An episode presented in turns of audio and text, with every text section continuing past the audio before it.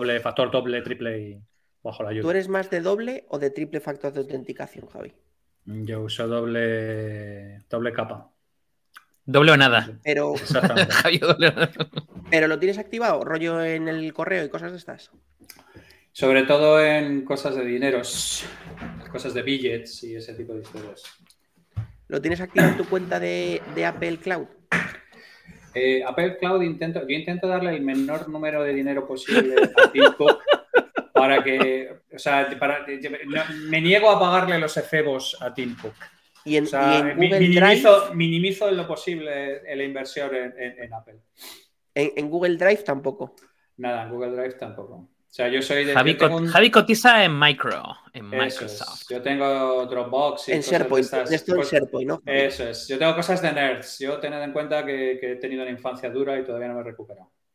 Patrocina Micro. Eso Patrocina.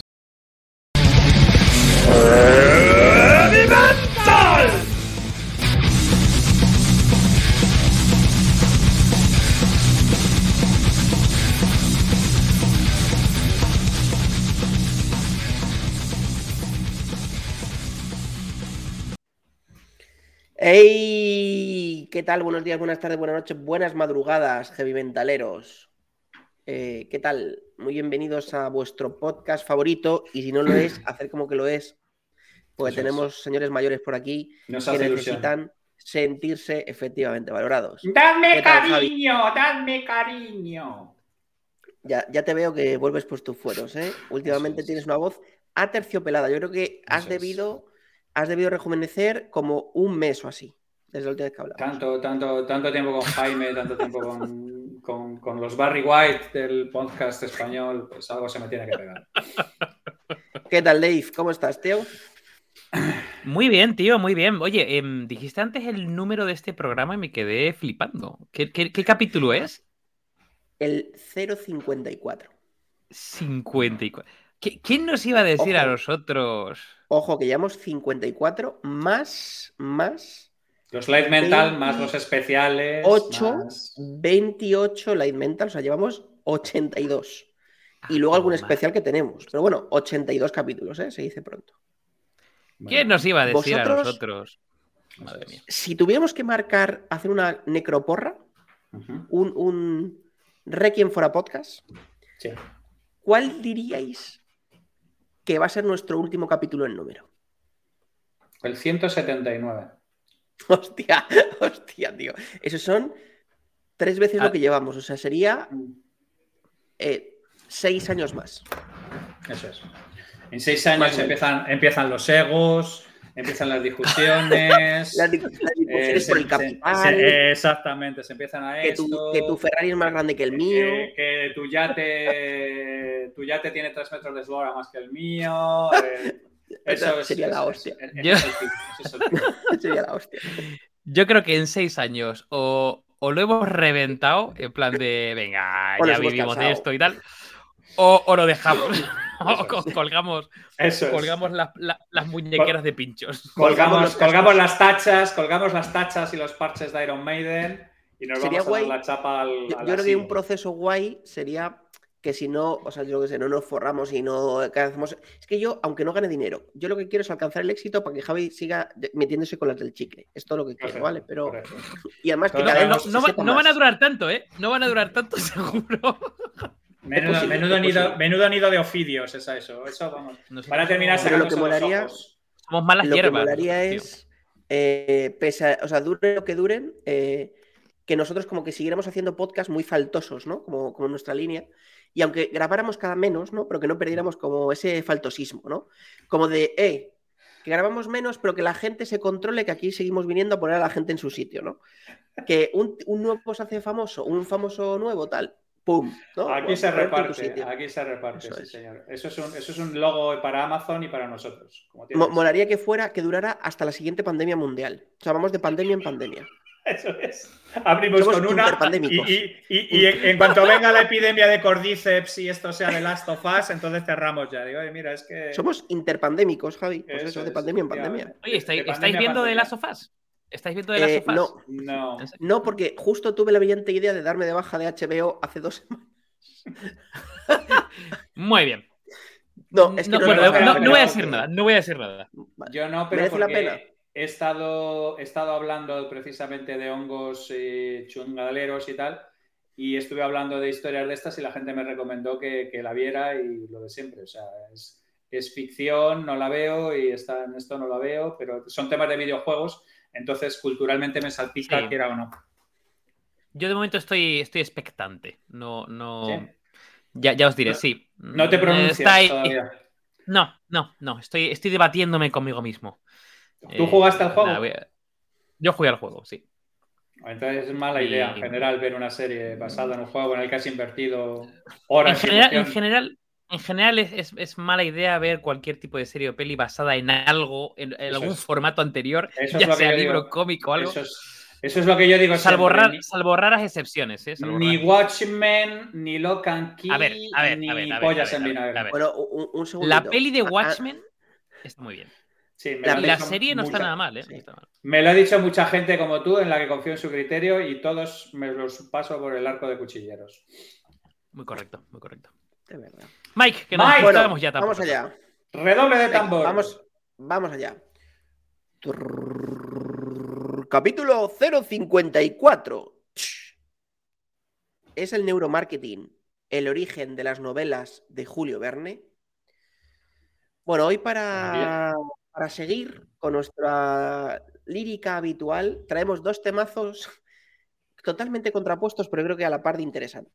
Por un lado, el neuromarketing, que aquí también os, os animo a que hablemos de lo serio y lo magufo, que yo creo que estamos en un momento muy interesante también de la venta online, que os animo también a que hablemos de esto. Eh, y Julio Verne como referente de novelas juveniles, juveniles guiño guiño, ¿vale? Eh, que se han hecho... Juveniles para mí, juveniles para gente como yo. Bueno, bueno, me entendéis. Que, que- que- Y Alfonso. XIII y el archiduque Fernando, este tipo de gente. Juveniles por el tipo de gente que es su primera lectura, me refiero, ¿vale? No tanto por. Pero bueno, yo creo que es un abanico muy interesante. Entonces, si queréis, para, para- para abrir el melón y para empezar un poco a abrir el melón, no sé si alguno de los dos os animáis a empezar a hacer una pequeña apertura, disquisición, como eh, apertura, apertura francesa en el ajedrez eh, o apertura castellana, eh, moviendo y enrocando eh, moviendo caballo y enrocándos con la torre, si os gustaría hacer una pequeña explicación de qué es el neuromarketing. Javi, ¿te animas? Bueno, esto es, esto es de Mike, es más, o sea, es más, esto es de Dave, perdón, es más su tema. Bueno, pues David, adelante. David, adelante. Javi no se lo ha preparado. Hoy le hemos pillado. No, no, no, no, Yo- no. De hecho, os, os voy a sorprender bastante con un montón de cosas relativas al asunto, pero bueno. Muy bien. Pero el tema es de Dave, Dave es el que tiene que hacer la proposición. Yo me lanzo, yo me lanzo. La proposición ver, de valor. eh, Claro. la, pro- la proposición de. Sí, correcto. la- la- de matrimonio. A ver, eh, neuromarketing. Neuromarketing podríamos decir que es. Vamos a ver. eh, es, es el estudio, ¿vale? De eh, procesos mentales o comportamientos eh, cerebrales.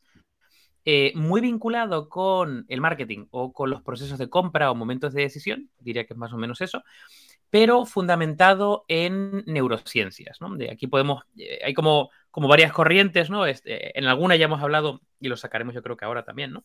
El tema de la persuasión, la influencia, Cialdini, Ariely, el tema de, de Nudge, ¿no? El, el pequeño empujoncito, que esto sí que me gustaría hablarlo porque toca el tema de, de behavioral economics.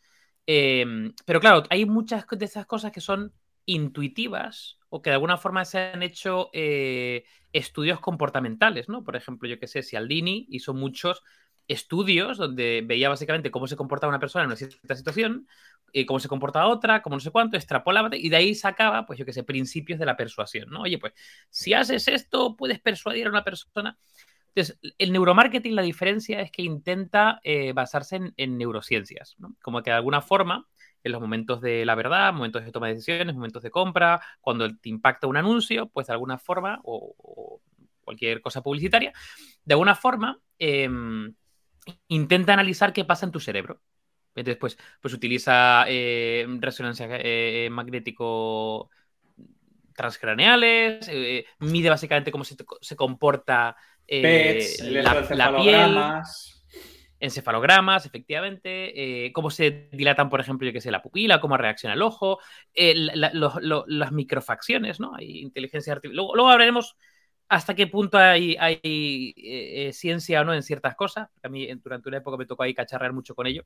reconocimiento facial, bueno, todo ese tipo de cosas que de alguna forma van dando una base científica a cómo reacciona tu cuerpo y por lo tanto, bueno, tu cuerpo y tu cerebro, y por lo tanto, qué cosas de alguna forma te influyen de una cierta u otra manera. Entonces, la combinación de ambas, ¿no? de todo lo que venía ya de comportamiento, persuasión y tal, más la parte de neurociencias, monta este chiringuito del neuromarketing con el objetivo de entender cómo narices tomamos decisiones, qué cosas de alguna forma nos afectan o, nos influyen, eh, evidentemente para conseguir vender más, principalmente, o influir, o influir más. ¿no? Ojo, que esto del neuromarketing también se puede eh, llevar al otro lado. Es decir, tú puedes influir para vender, para, pero también podrías influir en generar buenos hábitos o comportamientos eh, positivos o ser más sostenibles. O sea, de alguna forma se puede jugar. Que todos sabemos que la industria del marketing está siempre a favor de, de las cosas buenas y del sugar spice. Totalmente. Nice, como siempre, claro. Correcto.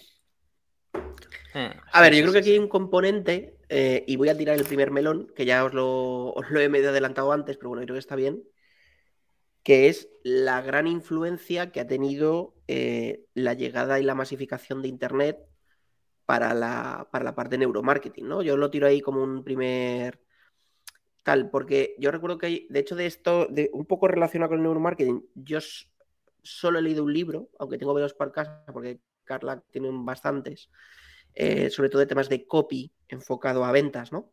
Eh, que es un poco cómo influye la parte de eh, PNL, si me apuráis, ¿no? Un poquito, cómo influye un poco la parte del lenguaje a conseguir una reacción, un call to action o tal. A mí me gustó mucho un libro que me recomendó David hace muchos años, que la verdad es que debería darle un repaso porque me lo leí en su momento, pero no me, no me acuerdo de la mitad de las cosas, que era el de Small Data, ¿no? No, sé si os acordáis eh, de Small Lata de Lindstrom, em, que me acuerdo que me moló mucho porque era como un osito de peluche la portada, ¿no? Que me llamó mucho la atención, ¿no? Entonces, este libro, de verdad, de Small Data, a mí me gustó mucho porque es un poco las referencias y conecta con lo que he comentado de Internet, de cómo también con Internet hemos, no porque lo explica el libro, digo en general mi reflexión, tenemos muchos más datos que antes, ¿no? Es decir, antes, no sé, Ariel o Famosa ponía un anuncio en la tele y veía la inversión que hacía y luego veía pues el pico de ventas en, en Prica, el pico de ventas en no sé qué canal y en no sé qué otro, ¿no? Canal comercial. Eh, pero ahora con Internet, todos los players de gran consumo o de pequeño consumo que venden bienes, servicios, productos, a cualquier tipo prácticamente de, producto, ¿no? De, de, activo que vendas, ¿no? Físico o no físico. Tienen una volumetría de datos ingente. Entonces también me gustó mucho esa parte de Small Data porque es cómo puedes analizar, o sea, como de muchas cosas eh, hay, un, hay ciertas cosas como que tenemos, o pequeños aspectos que son los que realmente nos pueden dar pistas de cómo enfocar mejor la parte de, no sé si llamarlo neuromarketing, marketing directamente o aprendizaje sociológico de lo que hace la gente, ¿no? Em, David. De hecho, de hecho, mira, eso conecta mucho con, el tema este de, de Natch, ¿no? El, libro este de Natch de... No conozco. De... Súper super interesante. Es, Natch. ¿No será el de Natch Scratch? Nutge. Natch, el del tipo que... No, digo, es que a lo mejor Natch tiene un libro de neuromarketing de la hostia, ¿sabes? Y yo aquí haciendo el pariolo. No, no, es de no, el... el tío este que se estuvo con el Nobel de Economía y tal. Richard, Richard Thaler. Y Richard, Richard Thaler, efectivamente. O sea, no, a ver, si te inventas el nombre de un pollo, por lo menos que no parezca el nombre de una cerveza, tío. no, hombre, tiene muchos libros. Tiene muchos libros, Pues, pues lo, que el, libro de Natch, eh, Nutge, Natch, eh, que significa como empujoncito, como pequeño empujón, básicamente tiene esa teoría, Mike, que es eh, cómo eh, pequeños cambios o pequeños ajustes en ciertas cosas hacen que cambie un comportamiento muy grande. ¿no? Eh, por ejemplo, uno de los principios de la influencia es el principio del consenso o la aprobación social, o sea que tienes de alguna forma una presión social por hacer eh, lo que hace la gran mayoría, incluso, incluso si esa gran mayoría no está. Entonces, por ejemplo, eh, un, ejemplo que sale en el libro de Natch es el gobierno de Reino Unido que dijo, eh, eh, estaba intentando buscando, buscando donantes. Para, para, su programa de donantes. Y básicamente en la página web, cuando hacías algún tipo de registro, no, no que fueras a donar, ¿no? Sino otro tipo de, de registro, te pedían si querías apuntarte en el tema de donantes. Y el ratio, bueno, pues era X, ¿no? No me acuerdo cuánto era, ¿no? Y el caso es que simplemente poniendo la mayor parte de personas que ven esta página se acaban apuntando al sistema de donantes, o sé qué, no sé cuánto, hizo que creciera como un veintipico por ciento. Simplemente por la propia presión social, ¿no? De hecho, hay otro ejemplo, porque es el de Cialdini, que es el tema de. Eh, un ejemplo que, de una cadena hotelera, donde básicamente querían que le, reciclase las toallas, ¿no? Y entonces era como. Eh, y probaron diferentes mensajes, ¿no? El primer mensaje es: el 30% de la gente de este hotel reutiliza las toallas, ¿no? Y eso hizo que incrementara el, ratio, ¿no? Pero es que si decías, no, no, el, el 30% de la gente que estuvo en esta habitación reutilizó las toallas, tienes una presión social mayor, ¿no? Y te hace que la conversión sea mayor. Pequeñas cositas que tienen que ver con copies, tienen que ver con, mm, eh, eh, con colores, tienen que ver con, cómo se organiza la información, como pequeñas cosas que, que tocan una fibra y que te ayudan y bueno, que te influyen básicamente para la toma de decisiones. Ayudan, ¿no? Que, a que la cosa tire. Exacto. Javi, ¿tú cómo lo ves? ¿Tú crees que, em, o sea, cuál es tu opinión particular? Porque seguro que vas a decir, tú muy apegado a la ciencia, que por supuesto neuromarketing es real, no me quedaba la menor duda, pero ¿hasta qué punto tú ves el extremo de es la causa o es el efecto? O sea, ¿tú cómo, ves eh, esa capacidad de influenciar y de llegar a, ese punto final de una venta o eh, lo que sea que busque ese Vale. Eh, revisando, porque yo, con temas de neuromarketing llevo mucho tiempo dándome de tortas, porque sí me he preparado el tema, hijo de puta, efectivamente. Sí me he preparado el tema desde Julio Verde. Efectivamente, desde, el Rayo Verde y tal.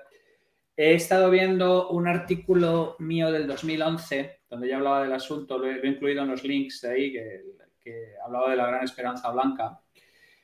Eh, a ver, mi problema con el neuromarketing es que por cada parte de ciencia que hay, hay 10 partes de bullshit. Entonces, eh, hay un montón de narrativa mágica que jode las pocas cosas interesantes que hay. Entonces también, digamos que hay como dos escuelas, ¿vale? Una que tiene que ver con las cosas serias, los Kahnemans, los sesgos, los behavioral economics como Snatch, los eh, Cialdinis, la influencia, persuasión, persuasion, todo este tipo de historias, chip head. O sea, hay un montón de gente que ha estado hablando sobre Ariely, que lo habéis mencionado también, o sea, todo lo que tiene que ver con cómo, cómo funcionamos en este tipo de historias y luego hay un montón de cosas que tienen que ver con el bullshit, ¿vale? Eh, Small Data es un libro de Lindstrom que no es el peor que tiene, tiene varios que tiene que son directamente para condenarles a la hoguera.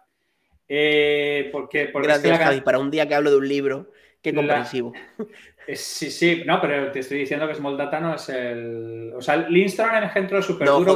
Pero en vez de decir no está mal, dices no es el peor. Pues, habla, hablas negativo, hablas galleguil. Es, que, es que Lindstrom, Lindstrom, tiene auténticas atrocidades. O sea, Lindstrom es, es, un, es uno de los primeros libros de Lindstrom, Buyology y todos estos. Madre de Dios, qué pila de bosta. Y el problema es cuando alguien intenta sonar científico con K y, no tiene nada donde apoyar, pero, pero hay una larga tradición en el marketing de esto, ¿vale? Que, va hasta el libro este de Ubiquitous Persuaders, que es de Vance Packard, que es de los 50, que es donde habla de los subliminales, ¿vale? El de Hewlett, ¿no? Sí. Exacta, exactamente. Vance Packard, luego se ha utilizado un montón de sitios. Packard, todos, todos los Packard. Eso es justo, todos los, los Packard de toda la vida. Y los Packard, Packard Bell estaba también ahí. Y luego, no, no, y luego estaba el primo que era el, capitán, el capitán Packard, el de la, el de la Enterprise. Picard, que era de la Star Trek. Bailando la conga todos con tu puta calavera, efectivamente. El de la Enterprise, efectivamente. efectivamente. Bueno, pero a lo, a, lo, a lo, que voy, que es que me hacéis, me hacéis, me hacéis blasfemar y yo no quiero, porque yo estoy educado en colegios de pago y no, pero me hacéis, me sacáis lo peor de mí. Vas Packard hizo un libro que era, un libro seminal que era de Ubiquitous Persuaders, cuando hablaba de los, de los anuncios subliminales y aquello de, las de los anuncios de Coca-Cola en el cine que aumentaban el consumo. Y luego Vance Packard, unos cuantos años después, admitió que todo el libro se le había sacado de lo que venía a ser la costura de los huevos. Entonces, ha habido muchísimo históricamente cualquier cosa de narrativa que tenga que ver con que se utilizan subliminales manipulaciones y rollos MK Ultra para que la gente venda más o la gente venda menos. Eh, el último caso de este estilo fue todo lo que hubo con el tema de Cambridge Analytica y este tipo de historias, donde básicamente eh, Facebook hizo un montón de cosas ilegales, Cambridge Analytica hicieron un montón de, cosas ilegales, pero la narrativa subyacente era que si utilizaban un poco de su potaje medio mágico, medio científico, podían hacer cambiar el sentido de voto de la gente, cosa que en mis cojones 33. Entonces, digamos que ha sido complicadísimo entrar entre la eh, humareda de bullshit e intentar localizar algún tipo de, datos relevantes sobre este tipo de cosas. Y hubo un, un programa em,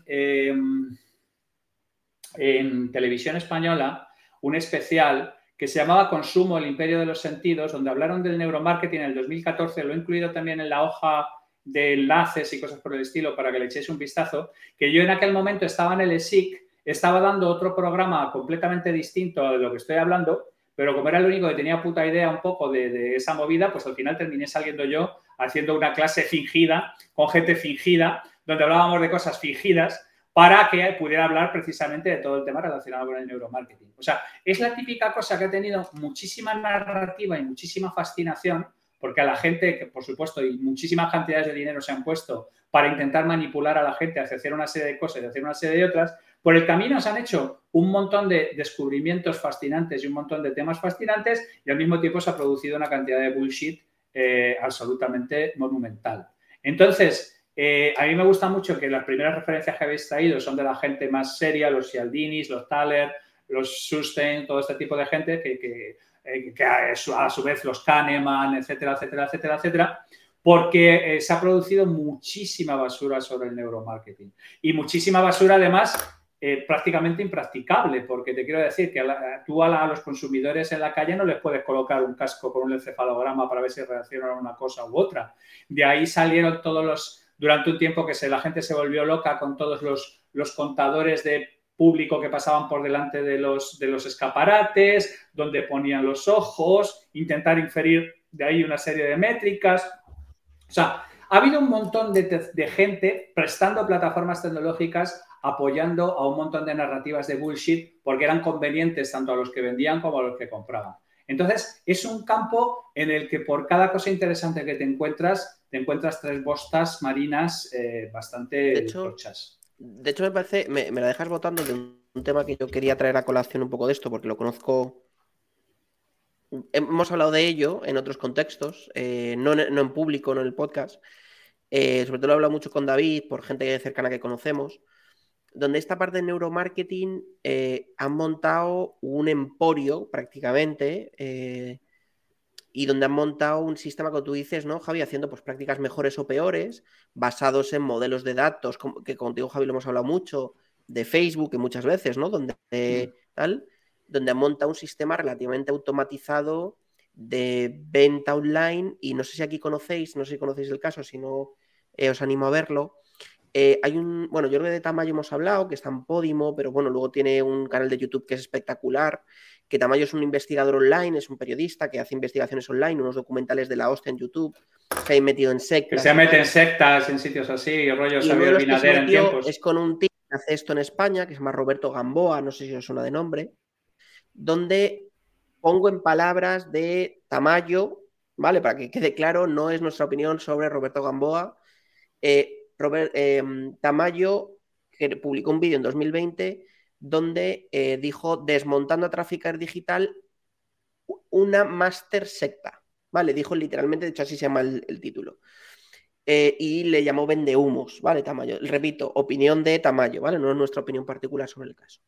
Entonces, ¿qué ocurre? Que Tamayo en estos vídeos del 2020 y el 2022 lo que viene a contar un poco es el ecosistema que mucha gente tiene montado en la parte de marketing digital, de, de neuromarketing digital, como quieres llamar, como tienen un sistema de ciertas metodologías donde tienen unos embudos muy bien medidos, ¿no? Durante años y años y años de que pasen leads por esos embudos, viendo cuál es el comportamiento de la gente, que van cada vez más afinando para tener un, un sistema de ventas donde realmente no te venden lo que saben, te venden la venta. Em, no sé, por explicarlo muy sencillo, ¿vale? Em, entonces, al final, no sé vosotros si conocéis un poco este mundo, si tenéis alguna opinión. Seguro que a todos los que nos escuchen les ha salido alguna vez en YouTube el típico anuncio de un chaval de 17 años de Cuáceres que tiene dos Ferraris porque empezó a vender info, eh, commercials. que es lo mismo, ¿eh? que todo el proceso es el mismo, ¿vale? Os, digo el caso de Tamayo con Roberto Gamboa, por si queréis ir a ver el YouTube el caso para entenderlo un poco más si no conocéis esto, ¿no? Pero este sistema de neuromarketing mentiro mm, incierto o no cierto del todo, donde hay mucha gente que vende pues una vida maravillosa, donde te dice pues que tienes que hacerles caso porque a ellos les ha ido genial, donde te hace una mm, un, bueno, te destapa tu te quita tu pensamiento crítico sobre las cosas, todo dinero es poco porque con esto vas a conseguir mucho más. Eh, bueno, pues un poco, aquí también hay otros, otros hilos parecidos, como puede ser el de los chavales estos, como decíamos, de 16 años que compran productos en el Express por un pavo y lo venden por 8 y te lo venden como super guay, super cookie, teniendo todo en automático. no sé si conocéis un poco esto, si creéis os parece que esto es tomado dentro del neuromarketing, porque creo que tiene un punto de neuromarketing y luego de aprendizaje con esa data, ¿no? No, sé cómo lo veis vosotros. Mira, hay, hay gente, em, eh, y de hecho el, todo el tema del growth hacking y demás, eh, que tenemos ahí un super crack es eh, Corti, José Carlos Cortizo, de Product Hackers, o sea, todo, el tema de, o sea, bien hecho, bien hecho, porque hay gente que lo hace bien, como la gente de Product Hackers, tiene, tiene literalmente un, un sistema científico. Ellos plantean hipótesis, esas hipótesis las testan, ese, testeo lo van depurando, lo hacen con lo que se llaman experimentos, es decir, de alguna forma manejan el, método científico a la hora de empezar a validar cosas. Em, claro, aquí, de la gente que lo hace bien no dice no, porque los eh, humanos procesamos esta información y tienes que lanzar este mensaje. O sea, ni, puta idea, tío. O sea, ni puta idea. Lo que tienes que hacer es plantear un experimento, ni puta idea cuál es tu público, a ver cómo lo haces, pero de alguna forma con el tiempo vas viendo cómo hay patrones que se van repitiendo y si tú planteas un email de recuerdo una semana después, cuando tal, pues tienes un grado de conversión, ¿no? Y dices, ostras, hay cosas que, como que hay fórmulas que van funcionando, ¿no? Lo, lo que, yo, lo que yo no creo y, ahí dejo pues eso hacia el límite. Lo que no creo es que se pueda eh, plantear teorías de cómo funciona el cerebro en base a eso, sino que tienes, digamos, una evidencia empírica eh, de un experimento que has hecho y a partir de ahí puedes tirar del hilo, ¿no? Eh, eso es lo que creo yo. O sea, para mí no sería tanto neuromarketing, sino sería pues esos pequeños experimentos que vas haciendo, que vas validando, como buenas prácticas que de alguna forma ves que van funcionando de cierta manera y a partir de ahí vas, yo, aclarar mi punto para que quede claro creo que diferenciaría a la gente que simplemente tiene un e-commerce y hace anuncios y aprende y segmenta y tal, que eso ha habido toda la vida, ¿no? O las marcas. Sí. Y gente que aprovecha hacer mensajes totalmente ah, enfocados a. Imagínate, eh, o, sea, o sea, que las prácticas son parecidas, pero no son iguales, ¿no? De esto es lo que necesitas, tienes que seguir mi modelo, me he hecho rico trabajando una hora al día desde cualquier parte del mundo, no sé, o sea, casos de estos lo que digo, que todos hemos visto en YouTube, ¿no? De, un chaval de 17 años que tiene un Ferrari y me tienes que hacer caso, bro, ¿no? Total, tío. Pero fíjate, yo, y a ver lo que. Me, interesa ver la opinión de Javi. O sea, ahí yo creo que eh, se pasan las dos cosas. Por un lado, trabajan muy bien la parte de conversión o utilizan herramientas que trabajan muy bien la parte de conversión y de funnel. Pero por otro lado, yo creo que. Para mí personalmente creo que no utilizan nada de neuromarketing, sino simplemente apelan algo eh, que está muy en la naturaleza humana. Es decir, los crecepelos se vendían hace siglos y se siguen vendiendo los crecepelos. Claro, pero en sí mismo eso no te eh, parece neuromarketing, porque aunque no estoy de acuerdo con esa práctica, sí, están apelando a instintos neurológicos, a instintos humanos, al, al miedo, a la, a la avaricia, a la pasión, bueno, puede ser, tío, puede ser. A ver, a ver, yo, yo lo meto más en. Otra cosa es que sea para algo negativo, ¿eh? O, engañar, que, ahí, oye, total. No, pero, o sea, yo eh, eh, pensando más en, que la parte de neuromarketing son técnicas basadas en, eh, digamos, en una parte científica de cómo se comporta. yo creo que, por ejemplo, gente que vende, yo qué sé, crece pelos, o que vende cómo ligar mejor, o que vende dinero fácil. O sea, para mí ese tipo de cosas em, no. O sea, que pueden utilizar técnicas de neuromarketing, sí, pero muchos de ellos no hace falta es simplemente dar la sensación de que, bueno, a ver, a lo mejor pueden utilizar sesgos, ¿no? Pues el, el, rollo del sesgo de disponibilidad, ¿no? Pues si lo ves hasta en la sopa, pues acaba diciendo, venga, pues voy a pinchar en este bicho, en este pavo que me dice que voy a ligar con no sé quién, ¿no? Y, y parece majete, yo qué sé. Eh, pero yo personalmente creo que ellos apelan a algo muy profundo, muy instintivo, que es mm, quiero ligar, o quiero ganar dinero fácil, o quiero, mm, hostia, si se me cae el pelo, mm, voy a ser un loser, ¿no? O sea, que apelan a eso. De, a partir de ahí, ¿puedo utilizar el marketing o pueden utilizar funnels de conversión efectivos? Por supuesto, va a ser más efectivo. Pero yo lo, lo pondría en otro, en otro eje. Javi, no sé qué piensas tú. vamos a ver. Voy a intentar a ver si. Javi, Javi se coloca, si te se estira, el micro, hace, si te un par de el micro, a lo mejor la gente hasta te oye, fíjate. Sí, pero es que esto de que me veo que la gente me parece vulgar y, y un poco de poca clase y tal. es mucho mejor hablar para el fondo de la habitación y tal. No, a ver, vamos a ver. Mira, por ejemplo, eh, Corti coincidí con él en el podcast Negro del Emprendedor y me parece un crack. Pero es que lo que hace él es eh, sistemática de test A-B. O sea, quiero decir. Exacto. Experimentos. Experimentos. Pruebo, pruebo, pruebo, y aprendo. claro, lo, que yo hablo siempre del cañón de espagueti, ¿no? Eh, se tira, se pega bien, no se pega, cambiamos la fórmula, que me parece bien, hecho sistemáticamente está fenomenal y no hay ningún problema. O sea, yo, tengo la sensación de que hemos ampliado muchísimo el, campo semántico. Perdón, eh, que a lo mejor he tenido melones diversos. No, no, no, no, no, pero que me parece bien, me parece bien, me parece bien. O sea, yo, es que fundamentalmente eh, este es un campo que se da mucho a, se da mucho a la magia. ¿Vale? Y la magia siempre es peligrosa. Sea la plataforma mágica, sea el, data potagia, el data cadabra, sea mm, cuando tú ya empiezas a atribuir a las cosas poco menos que magia y ahí hay una caja negra que no tienes muy bien. A mí me parece que lo que hace Corti y esta gente me parece súper honesto. Oye, mira, hacemos test B, lo hacemos secuenciales, hacemos una serie de cosas, lo que funciona va bien, lo que no funciona va a otro lado que, yo sea partidario de hacer unas cosas un poco más sofisticadas desde el punto de vista de segmentación, pero eso ya son diferencias metodológicas y yo respeto mucho, respeto mucho el, trabajo que se realiza ahí. El problema fundamental es que todo el mundo está buscando el MK Ultra, ¿vale? Todo el mundo está mm, buscando doblegar la, voluntad. Eso es, doblegar la voluntad de la gente mágicamente. ¿Sabes lo que te quiero decir? Eh, eh, eh, esa palabra mágica, esa cosa mágica que hace que aflojes tu cartera o aflojes tu corazón o aflojes todo ese tipo de cosas. Y hay un montón de hijos de puta predando ahí. Pero lo mismo que hay predadores sexuales predando en las mujeres vulnerables, o sea, hay un montón de gente que es capaz de localizar eh, vulnerabilidades humanas e intentar explotarlas.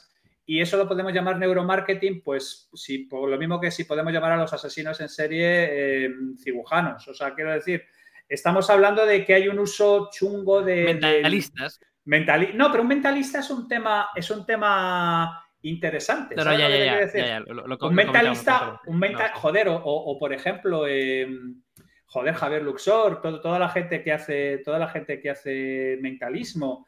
Em, estuve con Tony Montana, son, son, auténticos animales, pero ahí sí hay una cierta ciencia. Eso es, exactamente. Ahí hay una ciencia poderosísima, pero esa gente no utiliza esa ciencia para el mal, por decir de alguna manera, ¿vale? Entonces, yo tengo la sensación de que hay, eh, sufre mucho la aproximación de este tipo de cosas con el marketing porque la tentación de hacer venta de aceite de serpiente y de intentar localizar el, el MK Ultra es demasiado fuerte y es demasiado complicado pasar por encima de ella.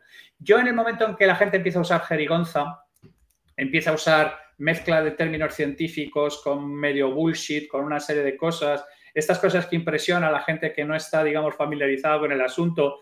Hay una serie de red flags en cuanto alguien me empieza a hablar de polladas, que yo ya llevo muchos años con el asunto, Ya os digo, el artículo este os he subido desde el 2011, el programa de televisión española es del 2014.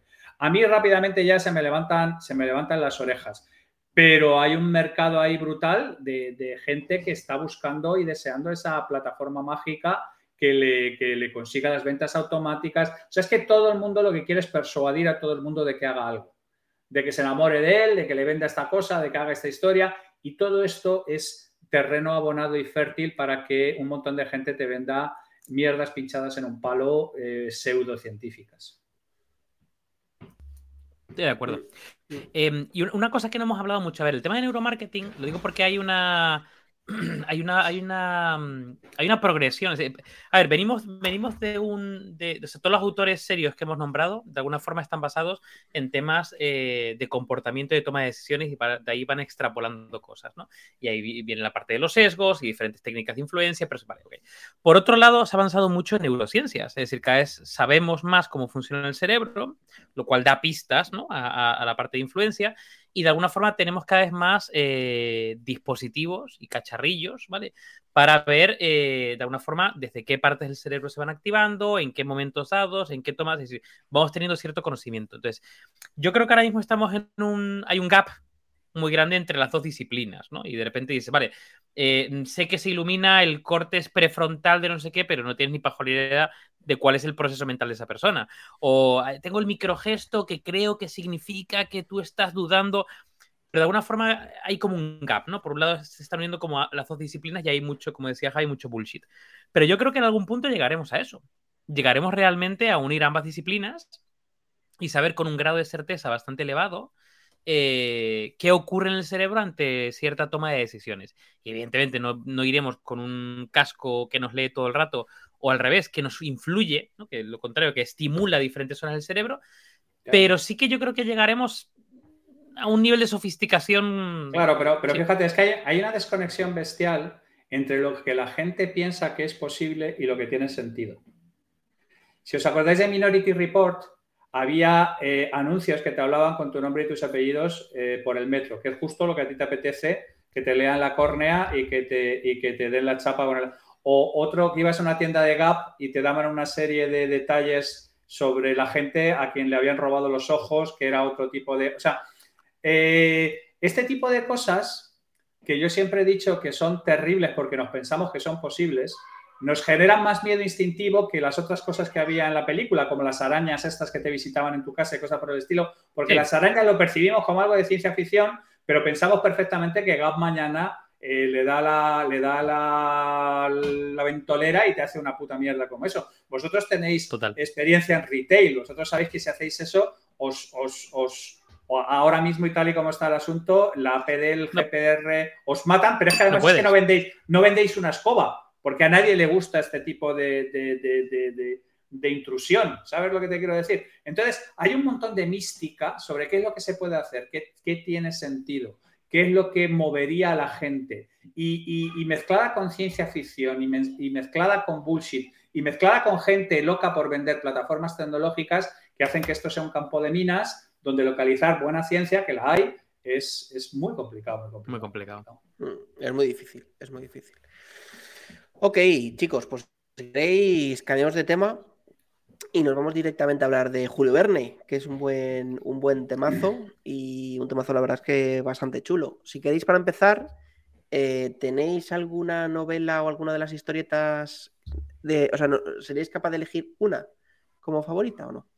Bueno, yo es que a Julio Verne le conozco desde que era un chaval, cuando empezaba a escribir y tal. Y yo, tú, le mentorizaste, le mentorizaste. no sería su negro. estuvo, estuvo, en mi, estuvo en mi escuela de, mi aceleradora y tal. Joder, es que quiero hablar de movidas que van a la luna y tal y todo este. Mi preferida, ¿sabes cuál es? Eh, me gusta mucho Viaje a la Luna y El Rayo Verde, pero porque eran dos que tenía yo en Clásicos Bruguera que fueran las primeras que leí de él. Luego ya me leí todas porque me, encantaba. Pero esas dos les tengo cariño porque eh, Bruguera tenía una colección que era clásicos juveniles, donde había una serie de novelas, casi todas juveniles, pasadas a cómic. Y entonces ahí había, y las primeras de Julio Verne que vi allí eran esas, y recuerdo perfectamente eran Viaje a la Luna y, y El Rayo Verde. El Rayo Verde que es muy desconocida, no es, no es una de las más famosas de, Julio Verne, pero yo le tengo cariño porque fue una de las primeras que me leí de él. Pues yo, yo, yo me, leí todas, tío. Yo era súper fan de Julio Verne, pero eh, hay, hay una que, bueno, era mi preferida y, probablemente lo sigue siendo porque probablemente sea la más, em, ¿cómo decirlo? La más, la más de ficción sin ciencia, que es la del viaje al centro de la Tierra. Vaya. Probablemente sí. El núcleo siempre sale. Sí, tío, no sé, o sea, yo, yo recuerdo, o sea, a mí me, flipaba, por ejemplo, yo me, leí mucho la de La Vuelta al Mundo 80 días, por ejemplo, me flipaba, eh, o, la, o la 20.000 leguas de, es mi favorita, la verdad. Me, flipaban, pero, pero luego hay la del viaje al centro, al centro de la Tierra tenía algo, no sé, especial, especial en el sentido de diferente, diferente a las otras. Yo la he encontrado diferente, como que algunas eran de ensoñación que tenga una parte como mecánica, ¿no? Había una parte como de, no sé, de generar un vehículo, de generar algo que te... Y esta era... No sé, como 20.000 leguas de viaje submarino, ¿no? Científico, de cómo hacer un submarino. Claro. Y tal. Bueno, 20.000 leguas... muy de ciencia ficción. Yo mi favorita sería La Vuelta al Mundo en 80 días, porque yo creo que la influencia del dibujo animado, que yo sí que lo piqué de pequeño, que hubo como una especie que era como, no sé si acordáis, que era como un perro Willy Fogg era un león. No, no, Willy Fogg era un león. Un león, un león, un león. Un león, un león. Sí, sí, sí, un león. Que no me acuerdo, yo creo que la, la serie era 80, eh, la vuelta al 80 días. La vuelta al 80 días. Eh, entonces yo creo que fue como la que más me gustó porque la empecé a ver en dibujo antes que en libro. Entonces como que ya me motivó, ¿no? Y me pareció Paspartú, que era también un gato, un tigre. No, no, estaba Rigodón, que era el, era Rigodón, el gato mayordomo, eso es y luego el, curro, que era el uno pequeñito que había por ahí, o ¿cómo se llamaba el pequeño? Sí, se llamaba curro, creo, no, sé, no acuerdo. Que era uno chiquitín que estaba por ahí dando por saco. Entonces, bueno, la verdad es que es, yo creo que fue la que más tal, pero yo creo que tiene muchas históricas. De hecho, estaba metiéndome en Wikipedia, porque la verdad es que cuando hemos dicho la favorita, he dicho, pero ¿cuántas tiene? He estado viendo que totales tiene 70 novelas, 70, como unas 15 póstumas que terminó su hijo, que yo la verdad no, sabía, no lo sabía, y luego tiene como 20 cuentos infantiles. O sea, tiene casi 100 obras. Es la hostia. La hostia. Sí, sí, Muy prolífico el Y luego me, he ido, no sé si esto lo, conocéis en detalle, porque claro, yo cuando pienso en temas de... También de esto, claro, yo mi influencia al final siempre son movidas de, cine más que de libros, ¿no? Porque me, me, gusta mucho más siempre. Y estaba pensando, hostia, joder, ¿qué peli me recuerda a Julio Verne? Y os voy a escojonar pero es la Liga de los Hombres Extraordinarios, que está basado en muchos Bueno, claro, pero es que hay varios, hay varios. Ahí estaba Que está hecho en referencias. Ahí estaba. Y luego eso me lleva a pensar, ¿y entonces cuántas películas se han hecho con referencia? Entonces, ahí está muy guapo. Affinity tiene una lista de películas que son o clones, o que produjo él, o que revisó su hijo, lo que sea, o que hacen referencia. Y tiene 95 películas animadas o reales, lo cual es increíble, ¿no? La, la gran volumetría de, dispersión de contenidos que este tío fue capaz de generar, ¿no? Es espectacular. Y, habrá muchas más basadas, ¿no? Porque al final, entre Julio Verne y, ¿cómo se llama? El E.H.G. Wells, el de la máquina, del, tiempo y tal, entre esos dos son los padres reales de la ciencia ficción, ciencia ficción con ciencia, ¿no? Eh, de hecho, H.G. Wells decía como que él era un, real science fiction, un escritor de, ciencia ficción real, porque tenía como ese, esa parte de ciencia, que no era fantasía, ¿no? Porque de Señor de los Anillos, Harry Potter, tal, fantasía, ¿no? Pero ciencia ficción tiene esa parte de ciencia y Julio Verne y, H.G. Wells la, encarnaban. yo diría que más, más Verne que H.G. Wells, ¿verdad?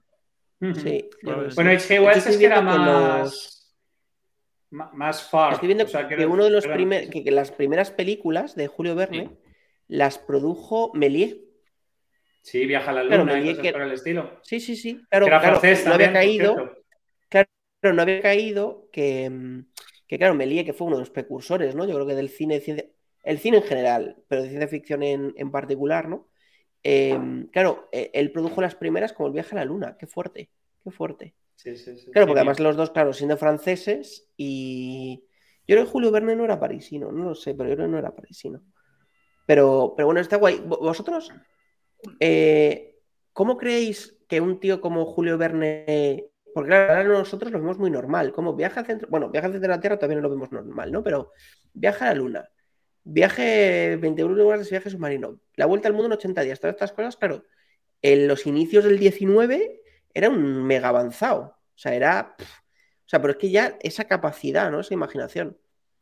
¿Cómo, cómo creéis que el tío podía llegar a tener esas ideas? Y Verne, y Verne no, era, no era científico, tío. No tenía, no tenía base científica ni nada. O sea, es sorprendente, tío. A ver, mira, el tema es, el tema es, aquí David eh, me, puede patear el culo porque en el fondo conecta con todo lo que tiene que ver con futurismo y tiene que ver con todo este tipo de cosas.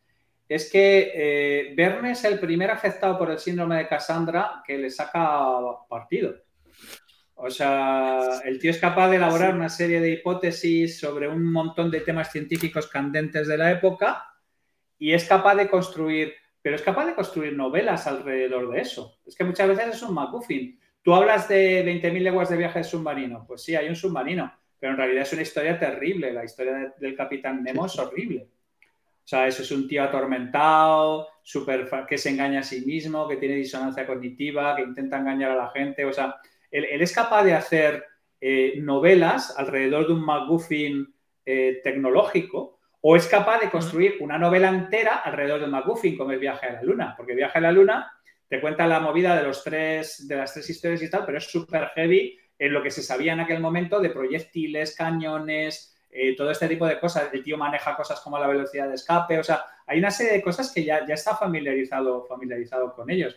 Entonces, el tío, tengo, exactamente, tengo la sensación de que era más un novelista que, que, encontró ahí su nicho. Lo mismo que Zola encontró el naturalismo, o ¿sabes lo que te quiero decir? Él encontró esta mezcla curiosa y lo que es curioso es que ha pasado a un montón de chavales del siglo XX como parte de ese pack de novelas de aventuras que era lo que nos apetecía leer a nosotros con 13 o 14 años. Cosa que ahora a lo mejor les apetece leer Crepúsculo, pero claro, nosotros nos hemos creado los pechos de, de Verne, de Salgari, de Jack London, de, Robert Louis Stevenson, de, un montón de cosas que eran novelas, novelas de aventuras que, llamábamos en aquel, en aquel momento. Totalmente. Em, tío, con, lo que has dicho, es muy curioso porque, claro, leyendo un poco la, pues, la vida de Verne, leyendo curiosidades y demás, pasaban, pasaban dos cosas muy curiosas con Verne. Lo primero es que, eh, claro, el tío no era un gran escritor es decir, la, gracia de Verne era su eh, capacidad de imaginar y su capacidad de trasladar eso. no era un gran escritor, por, por, lo tanto sus novelas no han pasado a la historia como grandes mm, novelas literarias, sino mm. se han ubicado más para público joven por cómo están escritas y por realmente por, la parte de las aventuras y demás. O sea, el, Rayo Verde, por ejemplo, intenta ser una novela romántica y da cringe que te mueres. O sea, es una cosa eh, ridiculísima, es una cosa espectacular. Yo, es que le tengo mucho cariño porque fue una de las primeras que me leí, pero es decir, madre del amor hermoso.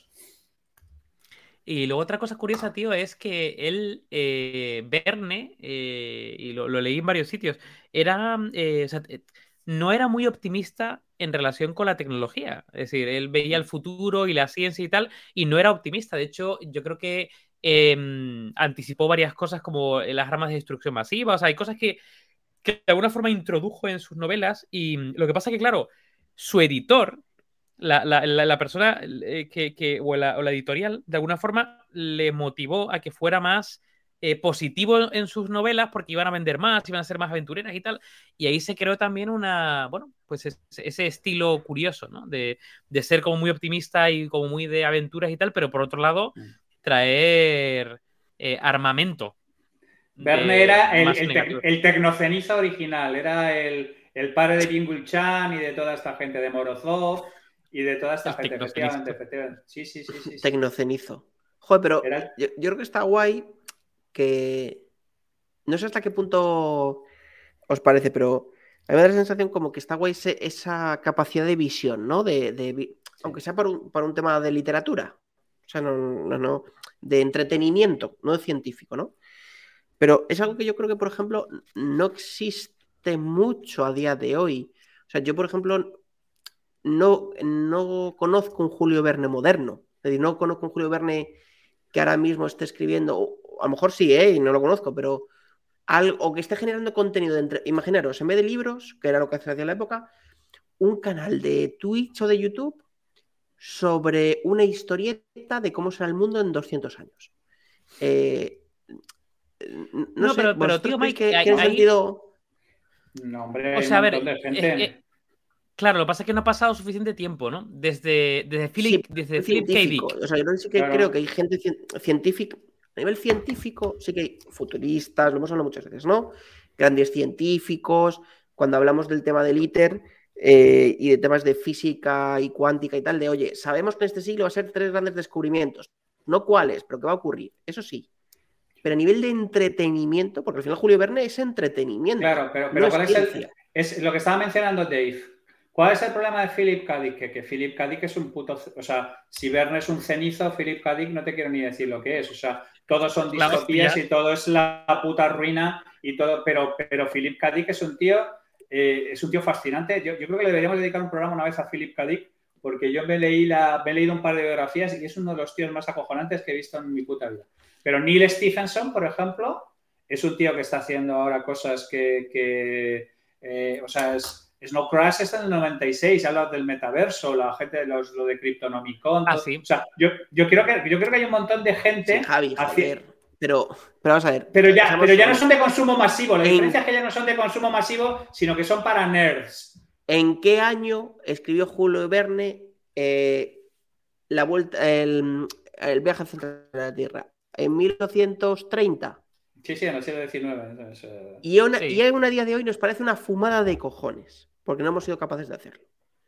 ¿Quién a día de hoy está proponiendo a modo de entretenimiento algo así? Porque tú el que me, cadique este, el cacique este que me dices, el del ron, es algo de los 80 que es ya realidad. Entonces, no es una futurología. no, no, no, no, no, no, no. Philip K. muere, muere, en el 82, además, sin ver estrenado Blade Runner, cuando ya estaba producida. Pero 50 años, Javi, 60. Pero es que este tío fue con 150 años de adelanto, tío. Sí, sí, pero es que los tiempos se comprimen, tío.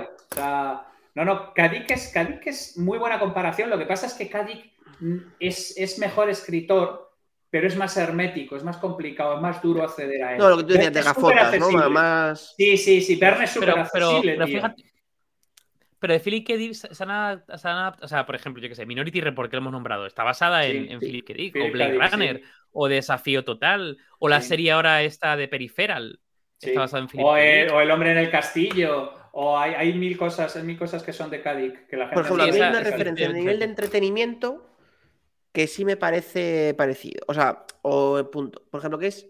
Eh, la que es esta de Netflix que un Black Mirror. autoconclusivo. Black Mirror, perdón. Black, Mirror sería otro caso. Sí, sí, Charlie Claro, a mí Black Mirror sí, me parece un ejemplo de algo puro de contenido que habla de una distopía futura que... Pero, pero, pero Black Mirror es Near Future. es Near Future total. Es, Black Mirror no es, no es dentro de 50 años como Cádiz o dentro de 150 años como Julio Verne. Es, es eh, a 50 Dentro de una década. La de cada 15 años, sí, sí, sí, total. Sí, pero a eso me refiero con la parte de contenido. O sea, que no hay. O que yo no siento que hay un Julio Verne moderno, ¿no? Es decir, que, no siento que haya como una persona que sea capaz de sentarse delante de un libro, o delante de un libro delante de una cámara, ¿vale? Y decir, voy a producir un contenido que sea de entretenimiento, de historias positivas o negativas, pues al final la vuelta al mundo en 80 días es entretenimiento puro, es jovial, no es, eh, no es drama, ¿vale? No es drama, ni mucho menos, es jovial, es descubrir el mundo a través de los ojos de un niño, perdón, de un niño, de un señor que viaja, tú como niño leyéndolo, ¿no? Porque está pensado para que lo escriba tan gente joven.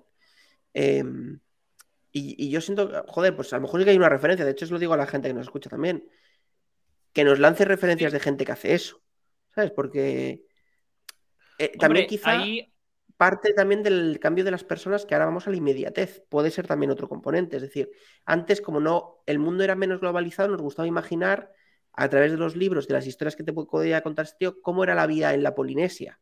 Y ahora la Polinesia, si la quieres ver, es Google Maps y la ves entera. O el fondo del mar, o el lo que sea, ¿no? Sí, o sea, a ver, ahí, ahí eh, probablemente un, heredero, eh, o sea, ya como de la siguiente generación después de Julio Verne, eh, sería Asimov. Asimov también hizo una proyección. Hizo proyección. O Frank hay, muchos cuentos. Lo que pasa es que Asimov, Asimov, eh, o sea, Asimov eh, la parte de las novelas gordas, eh, fue súper prolífico en cuentos. Hizo un montón de cuentos y de pequeños relatos y tal, donde hay un montón de chicha. de, hecho, bueno, o sea, Black Mirror seguro que está inspirado en muchos o, con ideas de. Pero Ray, Bradbury, Ray Bradbury, por ejemplo, guionizó un montón de historias de ciencia ficción de DC Comics. O sea, quiero decir, ha habido un montón de gente que ha hecho ese tipo de cosas. Lo que pasa es que Ray Bradbury le conoces por Crónicas Marcianas, le conoces por un par de cosas más. Eh, mm, Ray Bradbury no... de Fahrenheit. También, sí, efectivamente. Pero te quiero decir, te quiero decir, te quiero decir que no, ninguno ha penetrado tanto en la juventud como Julio Verne. Porque no eran porque normalmente este tipo de cosas los autores no son particularmente accesibles.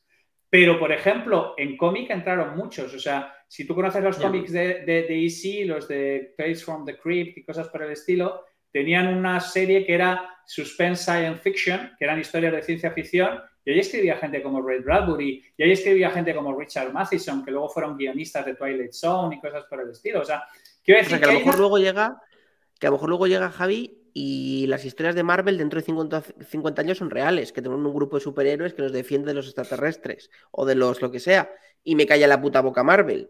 Pero no siento que sea la referencia, ¿sabes? A lo mejor lo que tú dices es que hay contenidos menos mainstream y que son más de. Yo creo que es que son menos, yo creo que es que son menos populares y que efectivamente algo como Marvel está de alguna manera eh, sustituyendo esas grandes fantasías eh, cinemáticas, pero claro, es que, es que Verne no tenía superhéroes, ¿sabes lo que te quiero decir? Verne, Verne tenía personas normales. Era historia.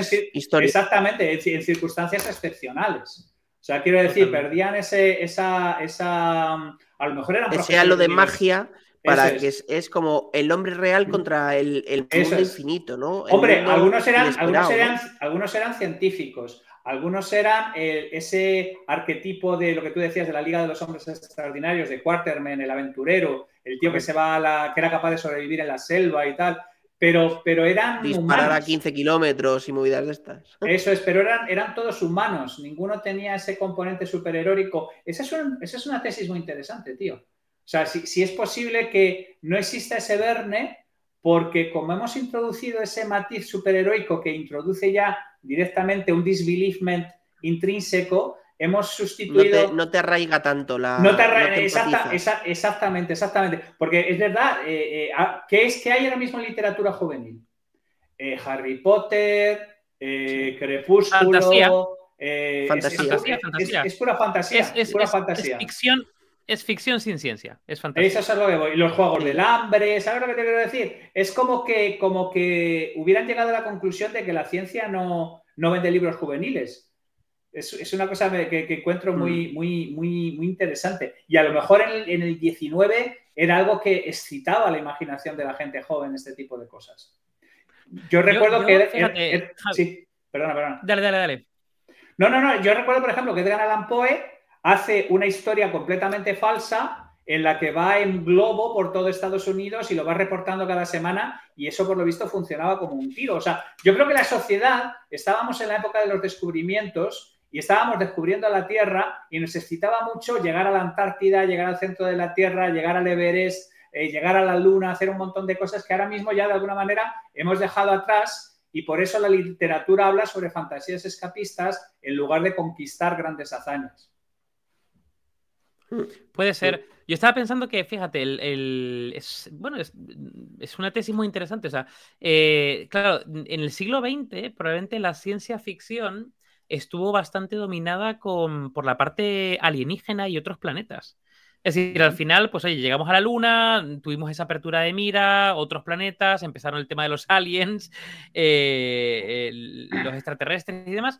Y yo creo que también tuvimos una oleada de ciencia ficción pues muy vinculada con eso, con extraterrestres, con cosas que de alguna forma, pues sí, tienen una parte de ciencia, ¿vale?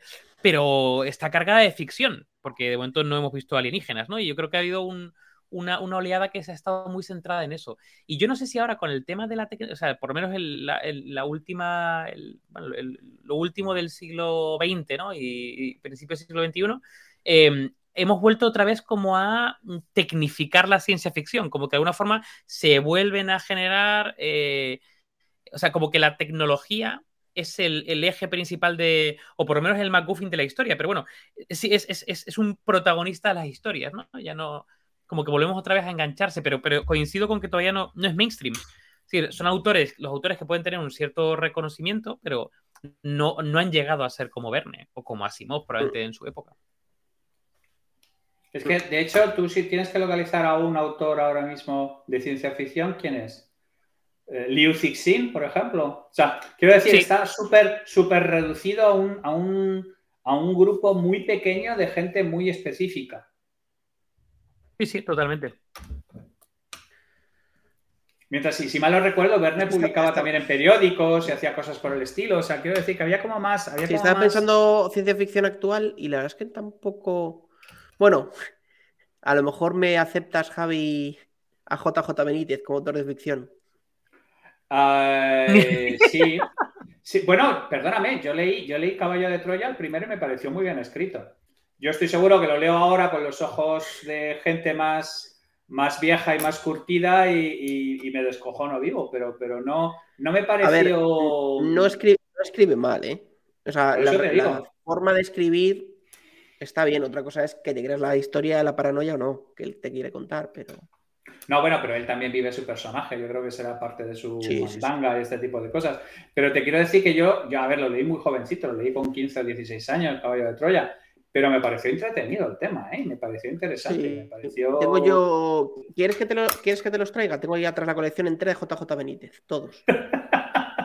¿Y eso eras, eras tu fan? ¿Era tu padre o alguna movida de estos? No, pues mira, fue lo primero que me compré con 16 años. Me pagué a plazos toda la colección de Planeta de libros de JJ Benítez. Fue mi primera compra. Qué guay. Con la paga. Madre y ¿Porque te gustaba? O Pues mira, hay algunos de los libros que me gustan mucho. Caballo de Troya, de hecho, tengo la ilusión de, de releérmelo porque me leí solo el 1 y luego no pude darle continuidad porque es que eso va por el 12. Este año saca el 12. No sé si lo sabéis. Pero lleva 25 años escribiendo Caballo de Troya. Pero mm, pero hay algunos de los libros que a mí me gusta. Por ejemplo, hay uno muy bueno que se llama Incidente en Manises, que no sé si conocéis el caso, que es un él se dedicaba también mucho a temas de ufología y cosas por el estilo. Sí, sí, sí, no. Y, el tío tiene documentado con documentos de la Fuerza Aérea, con entrevistas al, militar, que a día de hoy es un coronel retirado del Ejército del Aire, contando cómo el tío salió de la base de Albacete, de los Llanos, y fue en Scramble por el OVNI, y, y lo siguió hasta Zaragoza, y no consiguió cogerlo, aunque lo vio, o sea, todo esto, el tío documentado y tiene varios libros incluso con declaraciones de la reina Sofía, que parece que es muy amante del fenómeno, sí, del fenómeno ovni y que en varios viajes en avión pues han visto cosas, o sea, bueno, si quitas el fenómeno caballo de Troya, que ahí tiene sus detractores y tal, y te metes más en la parte ufología y, estudios de temas de haces de Egipto y tal, el tío es un gran investigador otra cosa es que te creas lo que te quiere vender. Pero la parte objetiva de ponerte documentos, enseñarte historias y tal, de hecho tiene muchos vídeos en YouTube, porque no sé si os acordáis que llegó a presentar un programa en televisión española, y si no os animo a que lo veáis, que es Misterio Encantado, me parece algo así, que era como de, pues se iba a, Nazca y contaba pues las, los glifos, los no sé qué, no sé cuántos. Se iba a Egipto y contaba... El, pues, el cuarto milenio de por aquel entonces. El cuarto milenio de los, de los 90 y largos. Debe ser algo del 98, 99, algo así. Y está muy bien producido, o sea, está muy guapo, muy guapo. Em, vale, y para terminar también, otra cosita que tenía apuntada para comentar. Eh, por cierto, Mike, eh, que estaba pensando en otro. Estaba pensando en otro, autor de ciencia ficción, solamente por dejarlo ahí, está Ted Chiang. Ted Chiang es un tío muy interesante. La, la película La Llegada, ¿la viste, Mike? La de. Eh, que, es como, que es como un círculo grande. Sí, sí, sí, que es como una piedra tocha con dibujos raros. Que son como calamares, ¿no? O algo así, sí. Los ovnis. Sí, sí, efectivamente. por, por dejarlo así, sí, correcto. Son como calamares. Pulpos o sí, lo que sea, sí. Bueno, a ver, eh, sí. bueno. Cefalópodos lunares el core de la historia es más interesante que el bicho, pero bueno, que los bichos. Pero bueno, Ted Chiang está basada, o sea, la, llegada está basada en, una adaptación del libro de Ted Chiang y es un tío bastante interesante. Yo tengo varias movidas suyas por leer, eh, porque me, leí Exhalación y tenía ganas de leer más cosas, pero me pasa lo mismo que Javi, que yo ficción ahora leo nada y menos, tío, nada y menos. No, no lo digo con orgullo, ¿eh? es lo que hay, pero no. Yo tampoco, yo tampoco. No es algo, no es algo de lo que esté particularmente orgulloso. Si Yo queréis tampoco. por hacer un último punto, que era que lo tenía apuntado, es ¿qué otros libros eh, en vuestra edad juvenil, ¿no? Eh, de ficción habéis leído y contadme uno o dos, no libros, o autores o cosas que os hayan marcado así en, en juventud. Mientras lo pensáis, yo os digo el mío, que sé que a lo mejor es muy obvio, pero a mí me encantaban los libros de pesadillas, de la editorial esta, la saga de pesadillas, que Ah, como libros así de miedo y tal Goosebumps. que era también Sí, sí, como, de, sí. como de ciencia ficción y tal, que también luego tuvo serie, ¿no? Como de las historias con capítulos y tal, pero a mí los libros de pesadillas, de hecho, era capaz de leerme uno al día. Era como que me encantaban, ¿no? Ese- esa sensación del miedo en el libro y tal, no sé. Me, como que le tengo cariño, o sea, ya sé que no era unas obras, Javi, sé que lo vas a decir, una obra súper poeta. Bueno, No, me no, no. entretenían, ¿sabes? Me entretenían. No estoy yo. Hombre, yo, yo soy como buen enfermo y como, como cosa que mi padre naturalmente consiguió de, de saldo en cualquier sitio, me leí las versiones noveladas de La Profecía 1 y 2, Hostia. pero con, con nueve años o así tendría yo. Hostia. Y te puedes imaginar cómo me cagué vivo. O sea, me cagué vivo. Además, con nueve años, tío. Estaba yo con Damien y las dagas de Mejido y su puta madre. Pues eso, con nueve años. Me Además, los ¿esto dos. ¿De qué año es? Estoy mirando Es- a ver de qué año es. Pues mira, ¿Del yo, te- 70 yo- o de cuándo será? No, yo tenía nueve años en el 79, o sea que tiene que ser por ahí, más o menos, 79-80. Los publicaba unas. 1 de una enero del editorial- 77. Sí, los publicaba una editorial mexicana que se llamaba Javier Vergara Editor, que mi padre los compró como siempre de saldo, por- porque le gustaría el color de la portada o lo que fuera. Y, y me los calcé yo con nueve años y me cagué vivo. O sea, yo no había visto la película, pero es que no me hacía falta ver la película para cagarme vivo.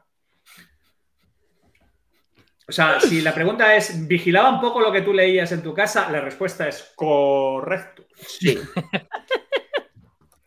David, tú tienes Pues- Voy algún un poco más mayor, un poco más mayor, por Sí, ejemplo. Germán, Ge- Germán Gess y cosas por el estilo, me, me- pero ya de, de nueve años de esto de cagarme vivo, esa, perdona, Dave.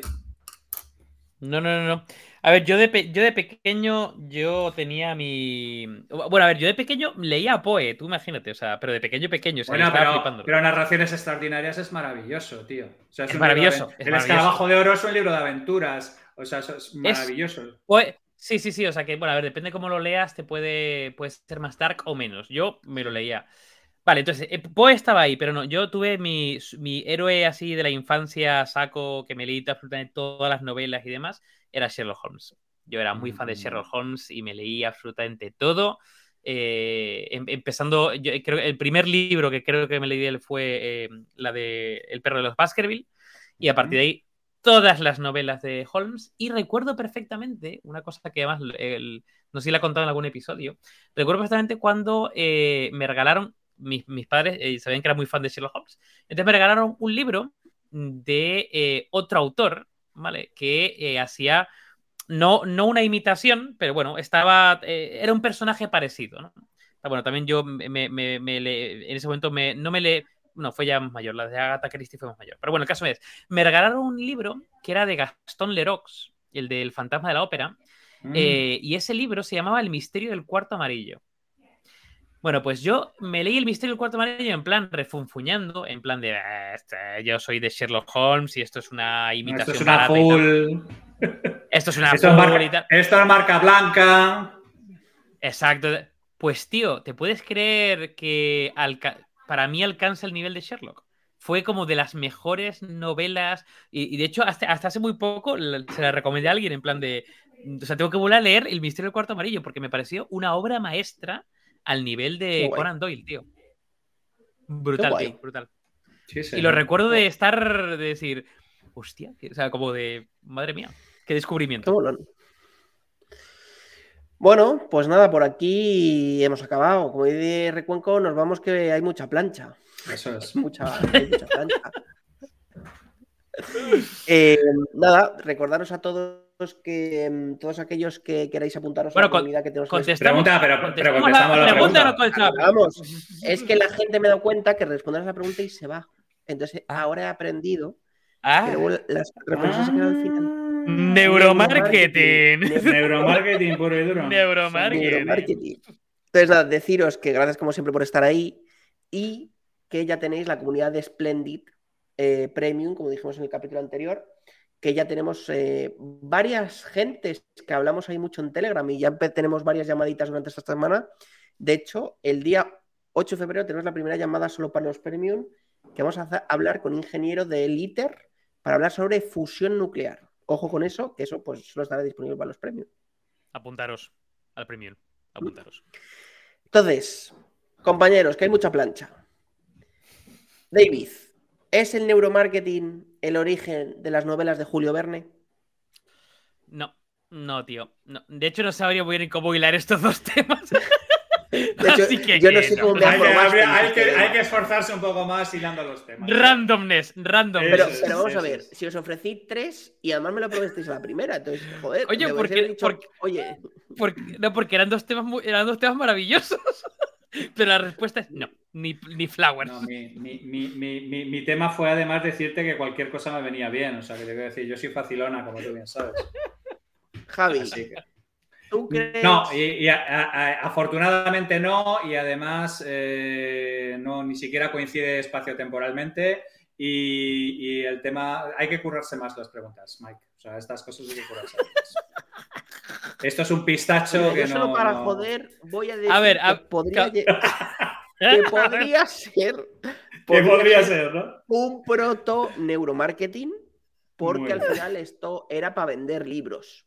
Muy Entonces, bien, ahí cogido por los pelánganos del culo, como tiene que ser. ¿Podría haber detrás algún tipo de análisis y estudio de mercado del siglo XIX? Un proto neuromarketing que empezaron y era un test AB. Entonces ya iba sacando libros en función de lo que veía que funcionaba y el feedback que iba teniendo. A Entonces, yo no digo que por fuera así. Quiero decir que quizá me lo han contado, pero que podría ser un proto neuromarketing. Joder, Mike, macho. lo- me- es que Eres, me alucinas. eres un fenómeno, Mike. Eres Es- un fenómeno. exactamente. O sea, menos, mal, menos mal que no me intentas vender mierdas porque es que te las compraría, tío. O sea, es que es acojonante los huevazos que tienes y, y- y- y- y- o sea, es que no es, no es ni medio normal. Muy bien, muy bien, Mike. Mi Yo soy de. Chamberí, tío, no lo puedo evitar, soy de Chamberí. bueno, pues nada, eh, hasta la próxima. Salud y ciencia, furcias. Cuidado mucho. Yeah. Wie man!